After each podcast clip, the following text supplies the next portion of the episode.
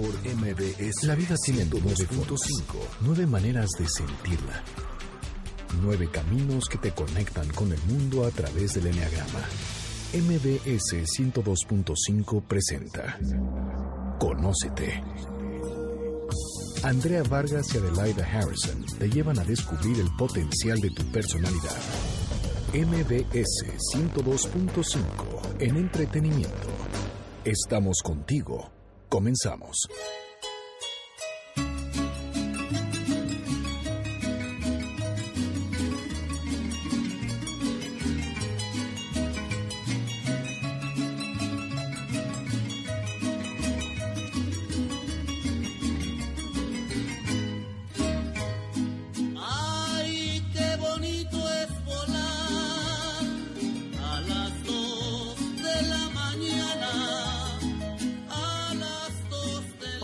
Muy buenas tardes. Mi nombre es Andrea Vargas y esto es Conócete. Eh, la idea de este programa es ampliar la conciencia en todos los sentidos. Queremos tocar todos los temas en que, que nos cuestionamos, que nunca tocamos. Y uno de estos temas es la muerte. Yo creo que esta es una pregunta existencial que todo el mundo nos hemos hecho, es ¿qué pasa después de la muerte? Y para eso hemos invitado a nuestro bueno, consentidísimo maestro Fer Broca, que está aquí con nosotros y que nos sentimos de veras muy halagados de que nos acompañes. ¿Cómo estás, Fer? Muy bien, muy contento de estar aquí. Muchas gracias por la invitación. Qué bueno, Fer. Bueno, y ahora también decidimos, como la vez pasada invitamos gente de fuera, hoy decidimos invitar alumnas de Fernando, que tiene, bueno, no, no pocas, miles de alumnas, que yo estoy impresionado cómo, cómo de veras tienes diferentes, miles de grupos. Y bueno, puso en el chat quién quiere venir al programa y bueno, se dejaron venir. Son, son que como aquí como, como ocho personas. Entonces, bueno, les doy la bienvenida. Está con nosotros Mayra, Hola Andrea, Fer, muchas gracias por la invitación. Lupita, Hola, buenas tardes. Encantada de estar aquí, Andrea. Muchas gracias. Gracias, Fer. Berenice, Berenice, sí, muchísimas gracias Andrea y también Fer, muchas gracias por estar aquí, un privilegio. y también está Claudia, Hola, qué gusto estar aquí, gracias. Bueno, y también está Berta y está Gis, que también están aquí por, a que nos van a acompañar. Ok, bueno, Fer, va, empezamos con el tema. ¿Qué es para ti la muerte? ¿Qué es la muerte? La muerte es un, un proceso de cambio. Hay muchísimas eh, formas de mirar la muerte. Para mí la muerte no es un fin. La muerte también es inicio. La muerte es transformación. La muerte, la muerte es un punto de partida, es un puerto. Quizá al que llegas o quizá del que partes. Y es eh, hermoso esta concepción grande de la muerte porque mi sensación es que le tenemos tanto miedo a la muerte porque nunca la hemos mirado. Porque nunca nos hemos permitido plantarnos frente a ella y preguntarle qué quieres con nosotros. A mí la muerte me emociona, me cautiva como chamán. La idea de la muerte es algo con lo que crecemos en el ADN profundo. Hacemos una práctica que es lindísima que se llama caminar con la muerte al lado. Y es una, es- causalmente es una práctica que tiene que ver con la muerte que te ayuda a estar en la vida. Caminar con la muerte al lado significa tener conciencia de que la muerte viene caminando contigo y de que en cualquier momento te puede llamar. Y eso a la gente le asusta muchísimo, aunque de hecho todos van caminando con la muerte al lado, pero a nosotros nos emociona porque es, si tengo la muerte aquí me toca vivir, me toca darle un sentido a la vida para poder tener un sentido en la muerte. Veo muerte en muchísimas cosas, en los cierres de ciclos, cuando un árbol entre comillas, muere, algo nuevo renace. Entonces es ese sentido de poder decir, termina y empieza, hace una pausa y continúa, hay un fin, pero también significa la esperanza de un nuevo comienzo. A ver, aquí tenemos una pregunta de Berenice. Eh, Fer, yo te preguntaría sobre todo qué implica realmente la muerte, porque lo que también podríamos estar muertos en vida. Entonces, estar muertos en vida o la muerte implica simplemente el hecho de que tu corazón deja de latir. No, es, es eh, linda la pregunta y, y claro que no, estamos... El sentido de la muerte, desde el fin, el cambio y el proceso, es una lectura de la muerte. Pero cuando hablamos de esta muerte en la vida o de esta posibilidad de estar vivos, estar vivo no significa solo recorrer el espacio deambulando con un costal que le llamamos cuerpo. Estar vivo requiere una presencia, requiere una intención, requiere emoción, requiere conciencia, requiere coherencia.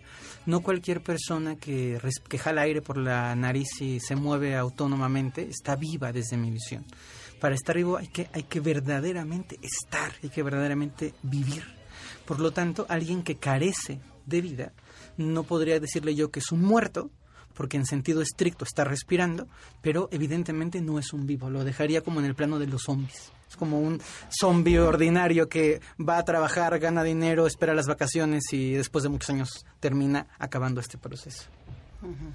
Oye, Fer, ¿y qué tan cierto es, por ejemplo, hay veces que la muerte nos alcanza en un accidente y que no tuvimos ni tiempo, pero hay veces que tenemos a lo mejor una enfermedad o ya o una edad en donde ya nos vamos de este mundo. Pero cuando es un accidente, ¿qué tan cierto es que el, ah, el espíritu o la energía de, de la persona que murió se queda en, en- la tierra durante un tiempo para despedirse o para llevar un proceso? Sí, es, es verdad, así, así funciona. Algunas veces en los accidentes la persona, el, el vivo, no sabe que se ha muerto y como su conciencia no ha registrado la muerte, piensa que sigue aquí.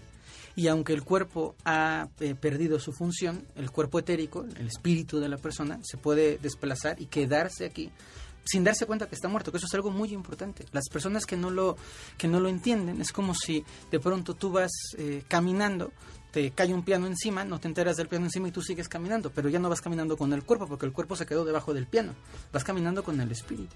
Y es profundamente fuerte eh, el, el escuchar y el entender cómo estos muertos sufren, porque no se han enterado que están muertos y cuando se dan cuenta que están muertos, que pueden ser muchísimos años después, es como, ¿cómo? Me morí y dónde quedó mi familia y dónde quedó la vida, porque cuando te mueres, en este sentido del accidente o demás, la forma de concepción del tiempo y del espacio se distorsionan. Entonces, no es la misma conciencia que tiene un fantasma, hablando, poniéndole un nombre a esta energía, un fantasma que la que tiene una persona viva. Es bastante fuerte y ocurre muchísimo.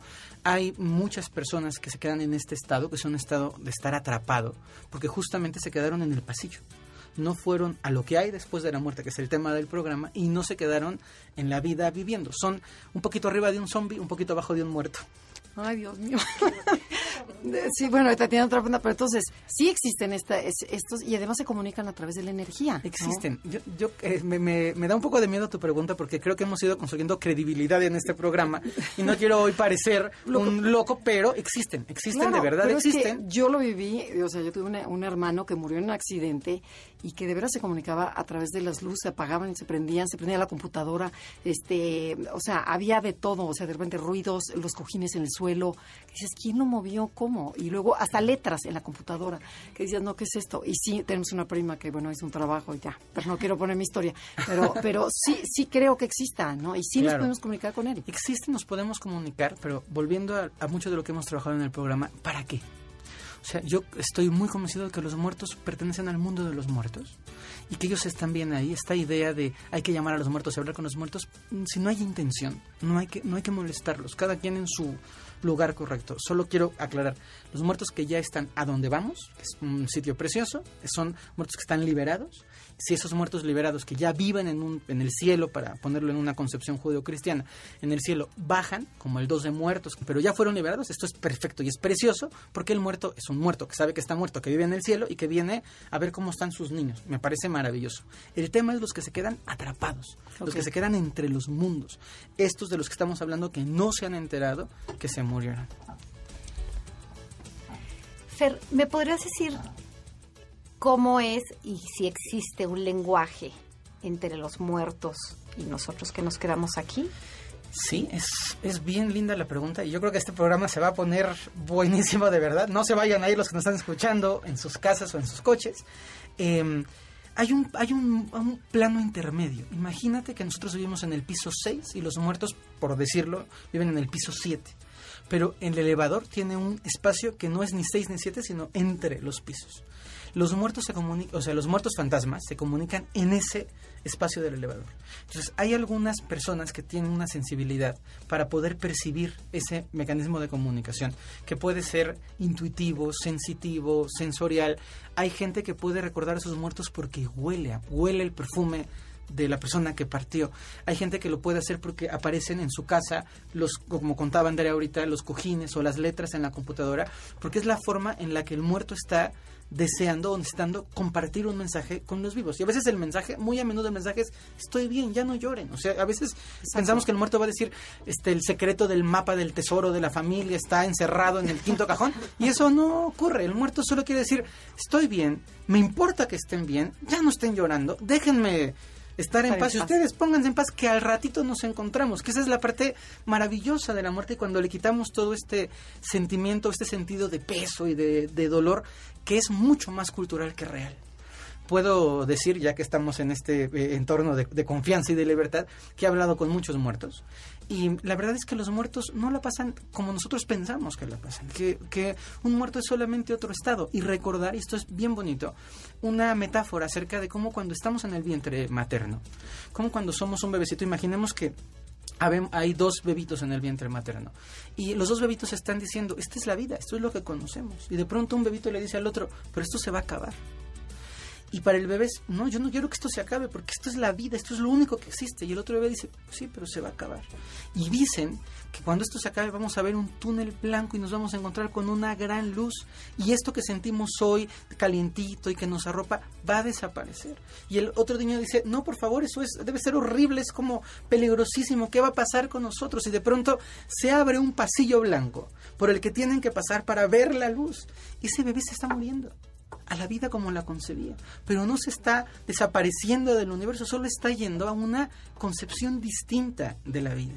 Los fantasmas son una parte de la muerte, pero no es ni por mucho la riqueza de la muerte que podemos compartir hoy en este espacio, porque la, idea o la intención es poder ayudar a la gente a mirar a la muerte con otros ojos, poder ayudar a la gente a conectarse con la muerte desde otros ojos y poder aprender a honrar, a reconocer y a ponernos en paz, porque lo que les puedo asegurar a todos los que nos escuchan es que nos vamos a morir. Y con esto nos vamos, Nos vamos al a comerciales. Ok, y antes de irnos, yo también te quiero preguntar es, ¿realmente crees que vas a ver a, a tus seres queridos en, después de que te mueras? Estoy seguro. Eh, todavía no nos contestes. Esto es Conócete. Y también quería, quería nombrar a Adelaida, que no estuvo con nosotros, tú se fue de viaje, está descansando, que se lo merece. Te mandamos un gran saludo, Adelaida, porque seguramente está escuchando el programa. Te mandamos un beso, Adelaida. Estás escuchando el podcast de Conócete con el Enneagrama. MBS 102.5. Niña, cuando yo muera, no llores sobre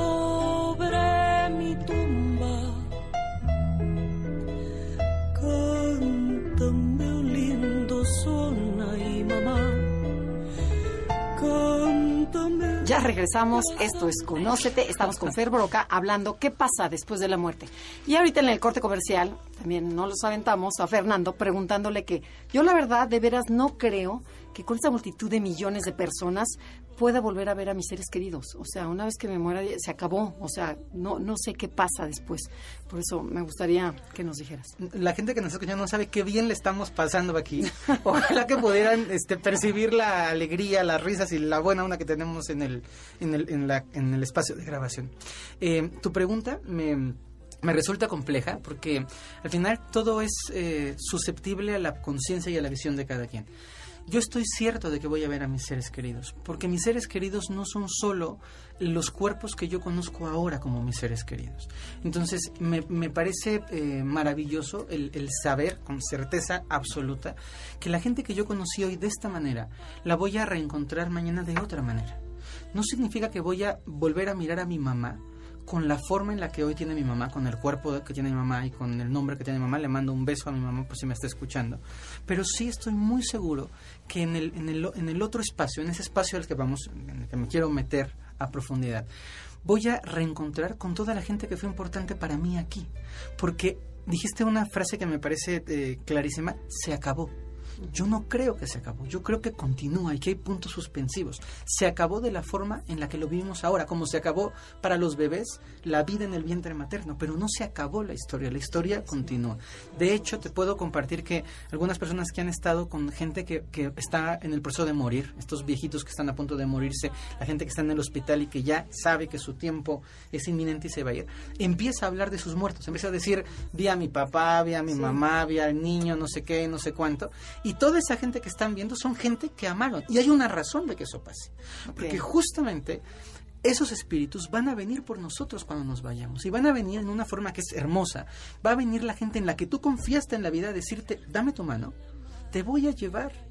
Y si viene tu mamá o tu abuelita, la gente que tú has amado, y te ofrece su mano, tú confías en que su mano va a llevarte a un buen sitio. Por eso los muertos, cuando entran en este proceso de conciencia, se van tan tranquilos, porque no viene un monstruo dragón a decirte vámonos, porque si no, claro que saldrías corriendo y no te quisieras ir a ningún lado. Viene una persona que has amado, una persona que ha sido importante en tu vida y que te está llevando a un sitio maravilloso. Mil gracias. Pero a ver, tenemos aquí otra preguntita.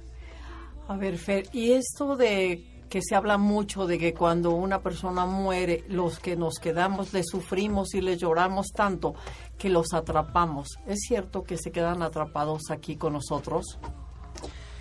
Eh, sí. La atrapados es, es la palabra que más me gusta en realidad, porque no están en su voluntad de poder irse. Eso es bien complicado. A veces hay que entender que esos muertos no están aquí por elección. Se les pasó el tren, literalmente se les pasó la señal de la muerte y se quedaron aquí. Luego ya no saben qué carretera tomar para poder volver al sitio en el que van. Y el sufrimiento sí ata, porque cuando las personas están muriendo, justo en el proceso de, la muerte, de lo que le llamamos la muerte, del desprendimiento de los cuerpos con relación al cuerpo físico, empieza a tener una elevación. Imagínate que está el cuerpo, el cuerpo dice ya se acabó, el cuerpo, y la parte espiritual se desprende como un fantasmita, como Gasper, o sea, se va desprendiendo el espíritu de la persona. Ese espíritu de la persona va empezando a elevarse para ir a donde tiene que ir con su mamá que vino, con esta este, eh, cosa padre, y al lado de la cama está la gente que él más amó en la vida diciendo, no te vayas, Juan Ramón, porque la vida se nos acaba, no te vayas. Entonces, claro que el muerto entra en shock y dice, ¿cómo me voy a ir si veo este nivel de dolor? ¿Se, dan cuenta? Y entonces para el muerto es angustiante. Ustedes imagínense al niño yendo a la al kinder con su mamá llorando y berreando afuera de la escuela de por favor, no te vayas, me voy a quedar sin ti. Pobre niño, sería un trauma entrar al kinder. Y entonces a veces estos muertos se voltean se voltean energéticamente, se voltean otra vez hacia el mundo, hacia la parte terrenal, y se quedan diciéndole, ya no llores, quédate aquí, pero ese quedarse a consolar al que se queda impide que el camino con el que tiene que ir se vaya, lo, lo, lo, lo Cuando hay un dolor y un sufrimiento y una petición al muerto, no se le permite al muerto partir en paz, que la forma correcta es decirle, vete, cuando te tengas que ir, como te tengas que ir, vete por favor. Hay viejitos que se atoran y que luego ya no se pueden ir porque cuando se iban a ir, los jalaron. Se dan cuenta, entonces no te vayas a morir, se queda el viejito. Y luego agarra otra vez otro camión que te lleva al plano de los muertos y el pobre viejito ya no hay camiones. Entonces no se pueden ir. Es, es de verdad muy doloroso y es muy traumático para, para la, la persona. Yo les hago esta recomendación y luego, desde el total respeto, cuando hablo de los muertos así, quiero que sepan la gente que nos escucha que, he tenido pérdidas importantes, que la mujer que yo más he querido en la vida, que es mi abuela, murió conmigo debajo y yo la acompañé a, yo estaba debajo porque yo estaba abajo de su cama y estaba hospitalizada, no me dejaban entrar al seguro y yo me metí de, de contrabando y me dormí abajo de su cama. Y la ayudé a partir y le dije, te vas a ir esta noche. Y yo me quedé con ella cuando partió y la vi partir, por eso puedo hablar de esta experiencia. Y es eh, maravilloso poder decirles de este respeto, dejen a la gente irse, todos nos vamos a ir, denle permiso a la gente de irse en paz, de poder decir, cuando sea tu momento, mi vida, mi amor, mi cielo, vete, yo voy a estar bien. Y si no estoy bien, será mi problema. Tú ve a lo que a lo que te toca, a lo que continúa en tu proceso. Claro, y para que también no te quedes tú también atorada, porque ambas personas se quedan Absolut atoradas. Sí, pero el vivo se queda atorado por tarado, el muerto se queda atorado por, preocupado del del vivo. vivo. Ok, ¿alguien tiene una pregunta?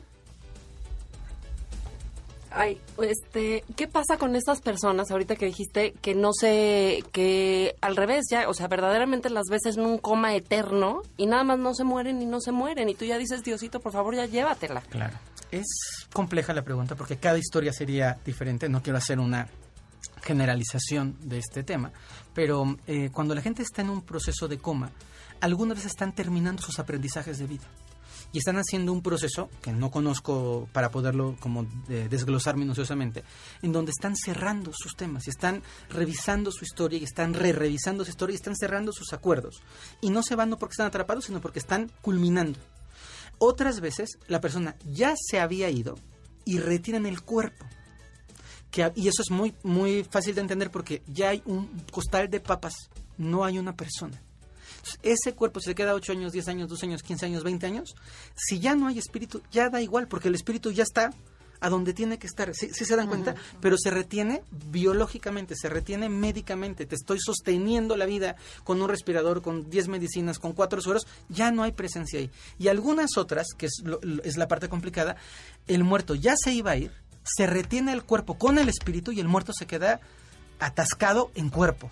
O sea, no me puedo ir, no me puedo regresar y se queda atascado. Y es, es doloroso, es muy doloroso porque el muerto que, que tenía como destino seguir su proceso evolutivo se quedó aquí a nada. Ya no va a regresar. Sea, si, si puede regresar, bueno, pero ya no va a regresar y ya no tiene sentido de seguir aquí. Yo ta- también tengo otra pregunta. En muchas culturas, y bueno, aquí en el occidente acostumbramos a que, bueno, hay un un par de días en donde se vela o se crema el cuerpo o se entierra, pero hay otras muchas culturas en donde dicen que hay que esperar 40 días o hay que esperar más por el proceso sobre todo del alma, ¿no? De acompañar y justo acompañar, este, como decías, este camino o este puente hacia, hacia otro lugar. ¿Qué tan cierto hay de que tendríamos que hacer un proceso distinto para que este proceso sea mucho mejor, digamos, para esta alma? Sí, es totalmente. El- las culturas, por ejemplo, la cultura hindú que hace estas piedras funerarias y que golpea el cráneo de las personas para que se pueda liberar el espíritu, lo que están haciendo es facilitar que el muerto no se quede en el cuerpo. O sea, justamente que cuando se muere el cuerpo, el espíritu se pueda ir liberadito, sin, sin anclas ni nada.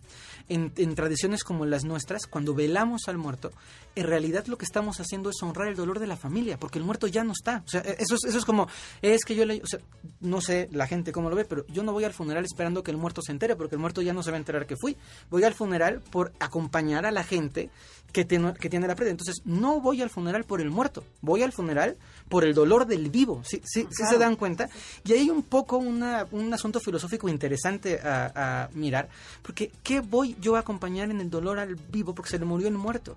Quizá tendríamos que repensar el tema del funeral y poder hacer funerales que sean honrar la vida del muerto y no ir a contemplar el dolor del vivo que se le murió el muerto. ¿Se dan cuenta? Como, como un homenaje a decir, Claro.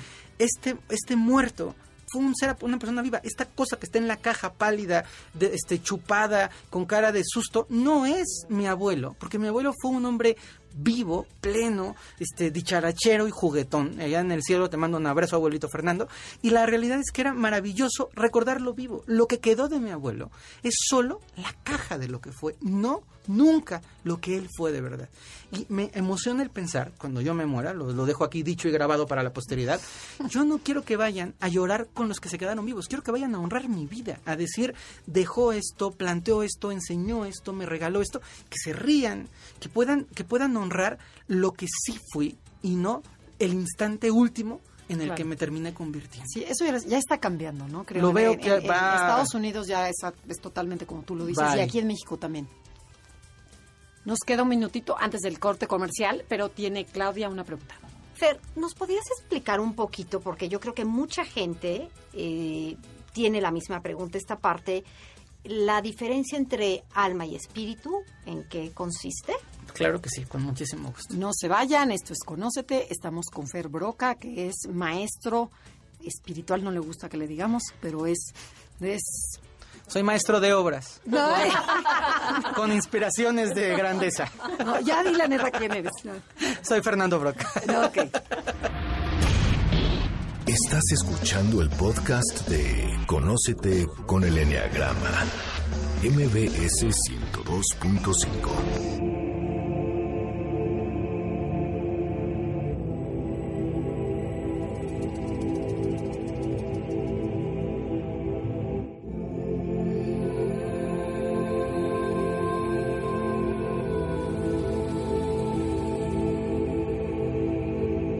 Estamos de regreso, estamos con Fer Broca y estamos atiborrándolo de preguntas. Tenemos varias, una de Berta, otra de Janine, de qué, qué pasa, dónde se van los muertos, y otra de Claudia, muy interesante. Eh, ¿nos podrías decir la diferencia? Creo que mucha gente siempre se confunde entre alma y espíritu. Sí, es una eh, pregunta bien compleja. Voy a ser muy respetuoso y la voy a tratar de responder muy concreto, pero hay muchísima información más que dar. Como yo lo concibo, el alma es el fragmento de Dios que vive en nosotros, es la chispa divina. Todo lo que está vivo tiene alma. Un árbol, un perro, una ballena, una mariposa, todos los seres humanos tenemos alma. El alma no es nuestra.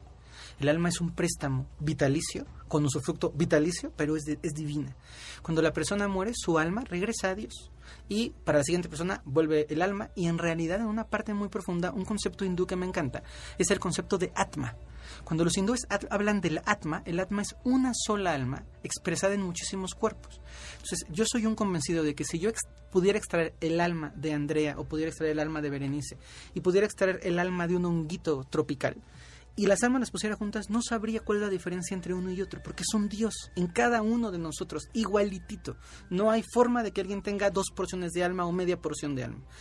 Esa, esa alma está recubierta, está envuelta en un espíritu, y el espíritu es la suma de la conciencia de tu vida y de todas las vidas o historias previas a esta encarnación. En el espíritu está contenido quién eres, tu temperamento, de dónde vienes, tus historias, tus creencias, tus emociones, tus vivencias, tu traducción de la realidad, tu conciencia de forma sutil. Entonces, la, la combinación de alma y espíritu es lo que hace la diferencia entre los seres humanos.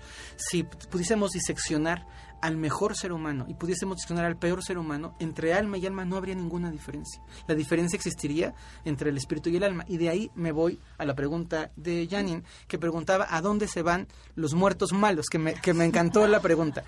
Hay eh, eh, idea de malo y bueno, es una idea muy nuestra, muy de, de, este plano. Realmente cuando, cuando partimos, cuando estamos en otro grado de conciencia, nos damos cuenta que lo bueno y lo malo pierde el significado del todo, solo existe aquí. O sea, ¿a dónde van los muertos que Janine considera malos? A el lugar a donde, a donde van los muertos que Mayra considera buenos, al mismo lugar. Porque cuando la gente muere, para tomarlo de esta, de esta manera, si su vida ha sido buena o mala, la muerte va a llevarlos al mismo sitio, pero no al mismo proceso en el mismo sitio. Y entonces cuando tú llegas allá donde vas, le voy a nombrar cielo ahora por ponerle una palabra que, que todos podemos entender, cuando tú llegas al cielo, si has vivido una vida buena, entonces una revisión de tu vida buena. Y te das cuenta de lo que has hecho bien, de lo que has hecho mal, tú mismo te autoevalúas, es como ir con un mentor que te dice, a ver, ¿qué, qué traes de la vida? Ah, pues tuve tres hijos, cuidé tres perros, este, maté diez árboles y trabajé con muchas ganas para hacerle bien al mundo. ¿Y tú qué traes? Ah, pues yo puse una lonchería, hice aguas de Jamaica y mi vida fue muy sencilla. Y cada uno va expresando su vivencia. Los muertos malos, en comillas, comillas malos, llegan a la vida y dicen, pues yo extorsioné, secuestré, maté, este, me lancé de candidato a la presidencia tres veces y espero que no gane ninguna y demás. Estas historias que pasan en otras partes del mundo, no estoy hablando de nada personal. Estas vivencias, cuando van a ese plano, se encuentran con decir, ahora te toca mirar lo que hiciste y lo que hiciste mal.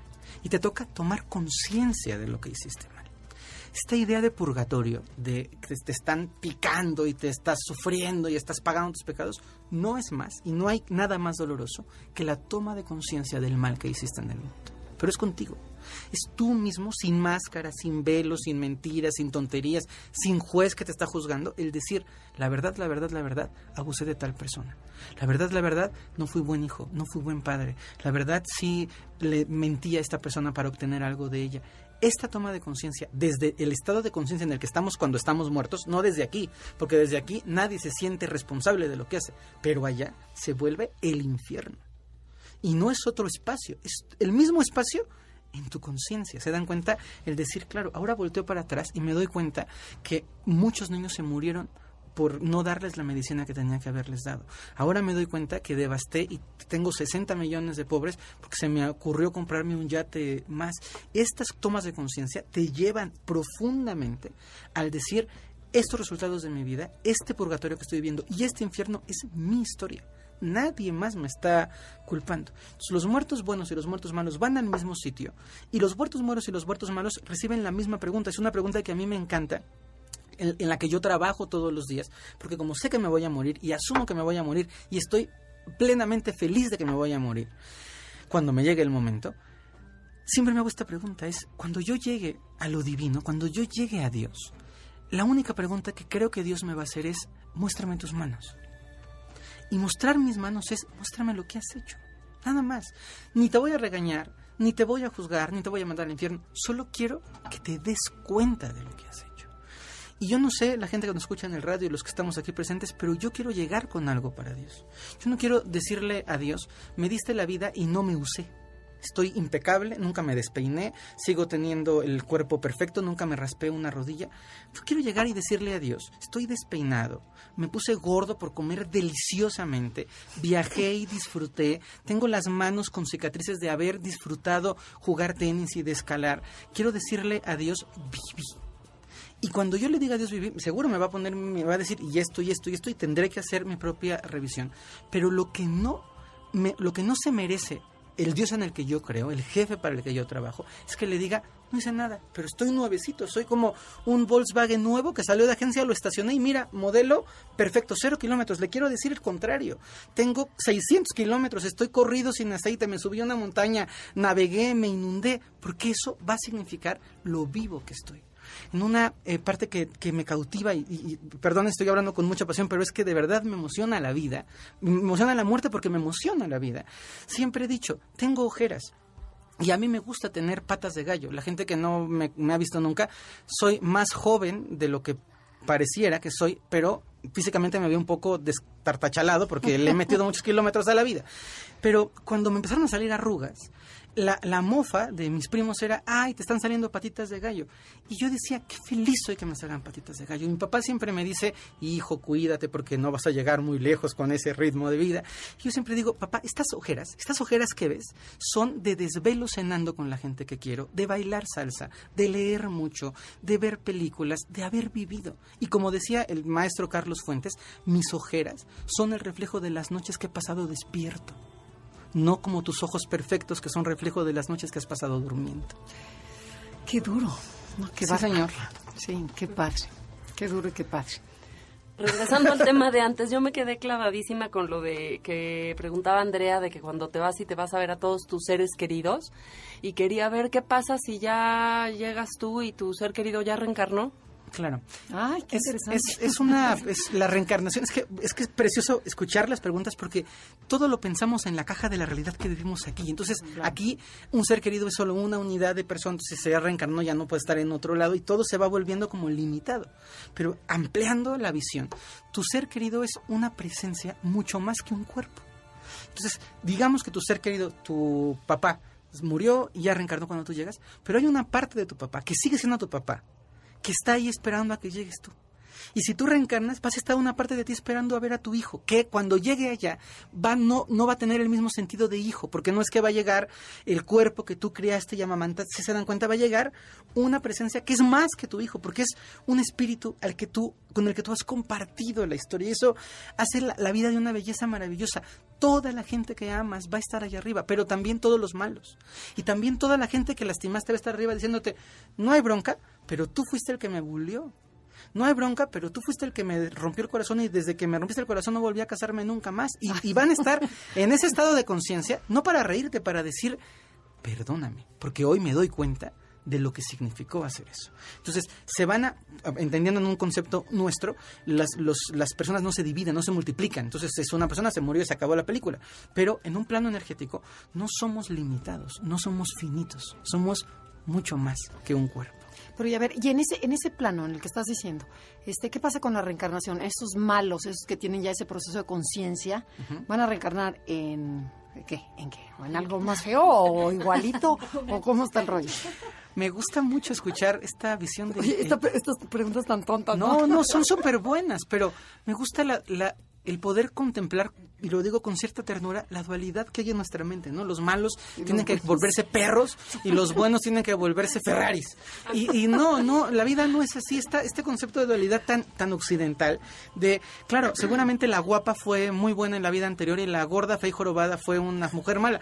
No tiene nada que ver porque eso es solo un fragmento de la historia que percibimos. Los malos van a encarnar en lo que sea más útil para ellos aprender. Okay. Te diría, en un término general, muy general. Si una persona fue una persona opresora y se dio cuenta que su hacienda, que le produjo muchísima riqueza, se construyó sobre la muerte de familias y sobre el dolor de niños y sobre la esclavitud o la explotación, probablemente en la próxima encarnación van a ser siendo un, un peón, un peón o un hijo de un inmigrante salvadoreño en Estados Unidos que le va a costar y va a entender desde el otro lugar la humillación y desde el otro lugar la humildad, pero también desde el otro lugar el salir adelante y desde el otro lugar el poder perdonar. ¿Queda claro? claro. No como castigo, porque castigo es otra vez un Dios enojado diciendo tú me las vas a pagar. Y te- El único castigo que manda Dios es irle a la América.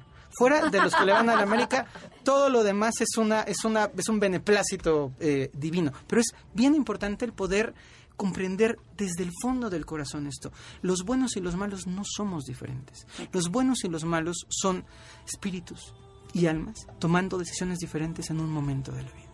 Nosotros tenemos el privilegio, y lo digo así, los que estamos aquí en la cabina, nuestra productora, la gente que nos está escuchando, que hemos tenido el privilegio de tener amor alrededor y hemos tenido el privilegio de tener buenos guías o malos guías o guías que estuvieron ahí echándonos la mano. Y tal vez si no los hubiéramos tenido, no seríamos lo que somos hoy. Entonces, juzgar con dureza a los malos es olvidarnos la fragilidad que tenemos nosotros de convertirnos en malos. Totalmente. No, bueno, qué privilegio escucharte.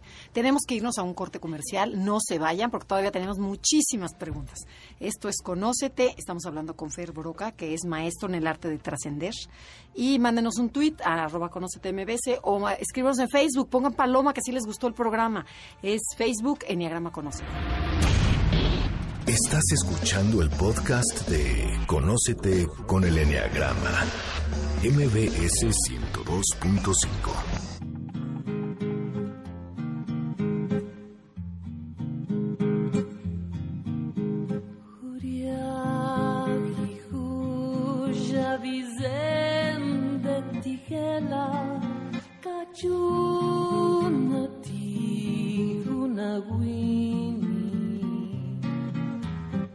Ya estamos de regreso. Esto es Conócete. Estamos con Fer Broca y estamos hablando qué pasa después de la muerte.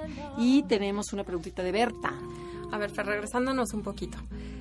Todos dicen que nos llega la muerte así en el momento que nos tiene que llegar. O sea, que del rayo te salvas, pero que de la raya no te salvas. ¿Qué pasa si siempre has caminado con esta expectativa? Digo, lo único seguro en la vida es que nos vamos a morir, ¿no? Es lo único que sabemos cuando nacemos. Este, si puedes pactar en algún momento con ella, o sea, como decir, chin, me falta algo y necesito, no me lleves ahorita. Sí, eh, totalmente. Me, me- estas preguntas de la vida y la muerte me dan tanta eh, emoción.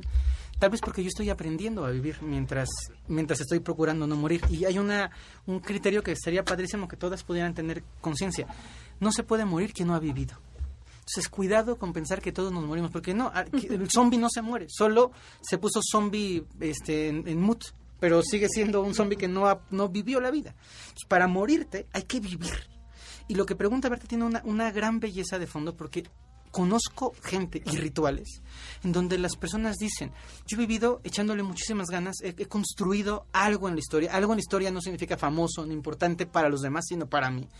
Y yo sé que ya me viene la raya y estoy haciendo un pacto con la muerte que se puede hacer, diciéndole a la muerte, necesito 10, días- 10 años más no me voy a ir ahorita. Y no me voy a ir ahorita a cambio de voy a vivir 10 años más. No le puedes decir a la muerte, no me lleves porque necesito descansar otros 10 años aquí, porque la muerte va a decir para descansar mejor la caja, mi rey, te vas a quedar más cómodo. La vida, la muerte puede pactar cuando la vida amerita ser pactada. Solo tiene cara para decir a la muerte, no me voy, quien está viviendo. Hace eh, unas semanas, hace un par de meses, tuve una- un encuentro en mi casa y una mujer a la que quiero mucho se puso muy mal en mi casa y se sintió muy mal y tiene un riesgo de morirse latente. Y estábamos cantando y yo hice un trabajo mágico y le dije, vamos a tomar poquito vino, que estaba mi papá y mi mamá cantando, y vamos a decirle a la muerte, hoy no, porque hoy estoy viviendo, porque hoy estoy cantando. Y la muerte nos escuchó y la muerte no se le iba a llevar ese día porque estábamos presenciando la vida. Pero tú no puedes pedirle a la muerte que no te lleve cuando eres un aragán inútil a- raptando por el mundo, pensando que lo que lo que es vivir es jugar maquinitas Candy Crush y drogarte en las tardes, porque eso no amerita que la energía de la muerte te pueda escuchar. La muerte escucha. Pero ¿cuánta gente la muerte se los lleva en su mejor momento? O sea, gente joven. Se me hace- que estaba en su plenitud. Se me hace precioso. ¿Cómo lo explicas? Dependiendo del proceso, no lo puedo Y dejas explicar. niños chiquitos, y o sea, dejas mucho sufrimiento. No lo puedo explicar, porque explicarlo sería pretender saber o colocarme en un lugar que no me corresponde. Lo que sí sé es que hay personas que no necesitan 90 años para cumplir un propósito. Y que hay personas que pueden tener 17 años y decir, yo ya viví, soy un coche bien usado, ya me tiré, salí, viajé, subí, bajé, tuve novias, me di mis besos y ya acabé y es muy válido. ¿Por qué necesita quedarse 90 años? Prefiero 17 años de efectividad que 90 de insuficiencia. Entonces, esta es una primera respuesta. Y la segunda respuesta es, si has de morirte y eres una persona que practicas el surf, ¿qué mejor muerte que morirte surfeando? ¿Qué forma más honorable de morirte que morirte viviendo? Y Fer, este, hablando de eso, de los tiempos, un bebé que empieza a vivir, que dura semanas, meses, ¿cómo explicas eso? Es que, regreso, no explico, porque no lo Bueno, sé. perdón, ¿cómo, ¿Cómo, lo cómo interpretas? lo, cómo lo veo yo desde, desde mi visión, que es solamente una visión en el mundo? Creo que los bebés pueden nacer, enseñar algo a su alrededor, enseñar algo a sus padres, enseñarle algo al mundo y luego partir. Porque vuelvo al punto, no toda la gente necesita horas para poder hacer algo. Cuando era chiquito veía a Bob Ross pintando y en lo que yo desayunaba mis cornflakes, Bob Ross pintaba un cuadro. Y hay gente que necesita seis meses para pintar un cuadro. Cada quien pinta lo que puede, lo que puede pintar. Y yo estoy muy convencido de que tenemos esta distorsión del espacio y del tiempo, pensando que tiempo es espacio y que entonces 90 años, ¿cuánto vivió? Yo conozco tristemente gente que tiene 55 años y no ha vivido un carajo. Un carajo. Y conozco gente que tiene siete años, hay niños indígenas que a los siete años han experimentado más vida que muchísima gente que nos está escuchando ahora. Entonces, no es necesariamente relacionado el tiempo con la experiencia, con el trabajo, con la vivencia, con la vida vivida. Hay un cuento que les voy a contar después de esta pregunta. Yo tengo miles de preguntas y cada vez que hay un comerciales aquí queremos el micrófono siempre. Pero primero, es, todos tenemos una misión en la vida y no nos podemos morir hasta cumplirla o nos dan varias oportunidades y después no entendiste, te vas de regreso y va de nuevo otra vez y después, Primero esa. ok. Todos tenemos una misión en la vida, tenemos misiones en la vida, pero la misión no es como eh, los minions de hay que robarle la corona a la reina de Inglaterra. Las misiones son mucho más complejas y mucho más sencillas. Y es, es triste porque digamos que nosotros somos los que calculamos el tiempo que tomamos para cumplir la misión. Pero cuando no elegimos vivir la misión, la muerte puede decir, mira, este ya lo paso, le, le pongo seis y que se vaya al siguiente curso porque nomás no da. Y eso significa que te mueres sin cumplir tu misión con la consigna de volver a encarnar para cumplir tu misión. Que- queda clarísimo, hay gente que sí se va antes de la misión porque nomás no dio. Y también, esto es un principio de energía fundamental, de la energía hermética, que dice que la energía no se desperdicia, el universo no desperdicia energía. Yo estoy seguro que el universo no va a tirar energía para que alguien esté aquí deambulando. Hay una razón, no la conozco, probablemente la persona tampoco la conoce, que sería lo grave, porque que yo no sepa por qué el universo te deja a ti no es problema. El problema es que tú no sabes por qué el universo te deja a ti, porque es tu responsabilidad entenderlo. Y tu otra Y pregunta... esa, esa era mi segunda pregunta, Fer. Si todos encarnamos, y esto es un, parecería un cuento de nunca acabar, infinito, o llega un momento que de verdad nos quedamos y algo mucho mejor, los aprendizajes se terminan y te quedas ahora sí Un nirvana. sin un nirvana, tranquilamente y en paz en Eh. esa vida. ¿Cuándo se acaba? ¿Cuándo terminas de regresar? Etcétera. Es un ciclo larguísimo porque bueno. el tiempo es otra vez nuestro tiempo limitado y es, somos, somos muy graciosos. Decimos, es que ha pasado un montón de tiempo, tres años sin vernos. Y yo pregunto, ¿cuántos son tres años en la vida de un roble? ¿Cuántos, cuántos son tres años en la historia de una ballena azul o de una tortuga? Pero luego decimos, no, no, no, no, no. Historia larga la de México. Tenemos 200 años como República. Independiente. 200 años en relación a qué? Cuando pensamos que el universo tiene billones de años, cuando pensamos que la... ¿Saben? Entonces, nuestro ciclo es, bueno, pero ya tengo tres encarnaciones, ya viví 180 años, ya es tiempo. No, mi reina, hay procesos y procesos y procesos. Nunca dejamos de evolucionar, dejamos de encarnar. ¿Queda claro? O sea, luego, cuando acabemos todas las experiencias humanas, corpóreas, que son maravillosas y deliciosas, la- las personas que están siempre preocupadas en, pero cuando yo reencarne voy a ser un ángel, pero cuando yo reencarne voy a ser un ser espiritual, yo siempre le digo, disfruta, porque la cochinita pibil es de esta encarnación. En otros planos no existe, no vas a vivir eh, hacer el amor, no vas a vivir ver el sol como lo ves aquí, no vas a vivir meterte a nadar, no vas a vivir una torta de jamón porque ya no existe allá y lo menospreciamos porque lo tenemos. Pero es maravilloso. La sensación que las madres tienen de llevar una vida en su vientre, en la carne en el vientre, es algo espectacular. Ningún otro ser tiene ese regalo. Y cerrando la pregunta, ¿cuándo acabará esto? Cuando hayamos aprendido lo que tenemos que aprender. Y para eso puede faltar muchísimo. Oye, Fer, y entonces hay un proceso cuando morimos, o sea, de aquí nos vamos y ¿qué pasa? Después, ¿qué pasa? Cuando morimos es el- hay un proceso, un proceso más o menos claro, no significa que todos tengamos que vivir el mismo proceso, porque en el chamanismo se cree, creemos que la muerte es la consecuencia de la vida. De hecho, trabajamos pa- para ganar lo que, lo que le llamamos nosotros la muerte del guerrero, que es una muerte digna, una muerte honorable, una muerte en la que te puedas morir haciendo lo que tienes que hacer, viviendo, que es, que es muy lindo.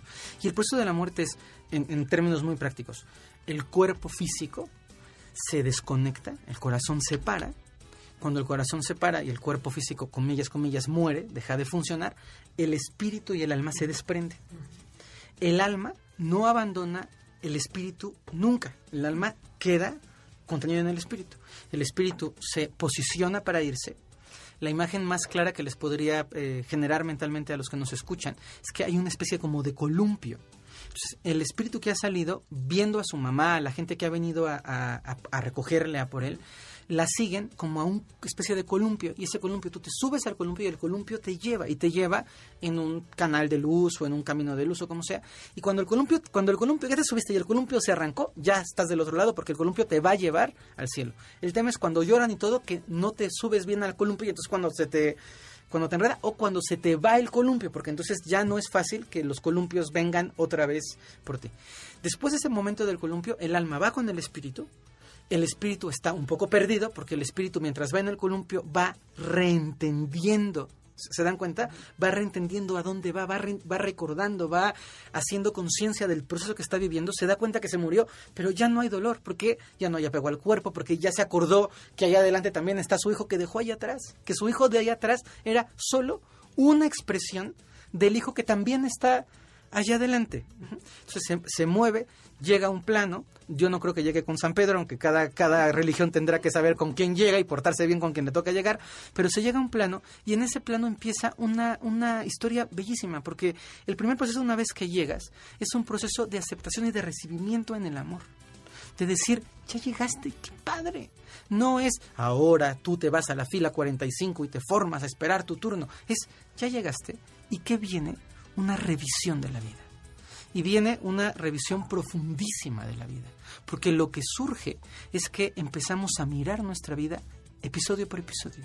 Pero no lo miramos de forma simple, lo miramos con todas las ramificaciones que el episodio tuvo. No veo solamente cuando yo levanté al perrito de la calle. Veo el cambio que hice en la vida del perrito de la calle y el cambio que hice en mi hijo por haber levantado al perrito de la calle.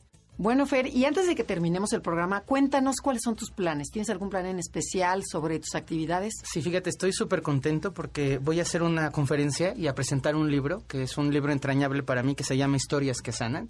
La, y si puedo invitar a tu público sería un regalazo. La conferencia es... eh, Pero cuéntanos un poquito rapidísimo de qué se el trata. libro, el libro habla básicamente sobre el poder de las historias, sobre cómo los, las, las los, los narraciones, los mitos, las leyendas van marcando nuestra historia. Hago una, una recapitulación de historias que dejaron una profunda huella en mí, que ocupo muchísimo cuando doy clases, que a la gente les sirven mucho porque no se olvidan y te sirven como principios morales y fundamentales para poder ser mejor persona, para poder crecer, para poder trascender. Y esta va a ser la inauguración del libro. Esta es la presentación del libro y una conferencia Ujú. el día eh, jueves 9 de noviembre, eh, ya muy cerquita, Ajá. en el Colegio Ciudad de México de Polanco a las 6.30 de la tarde.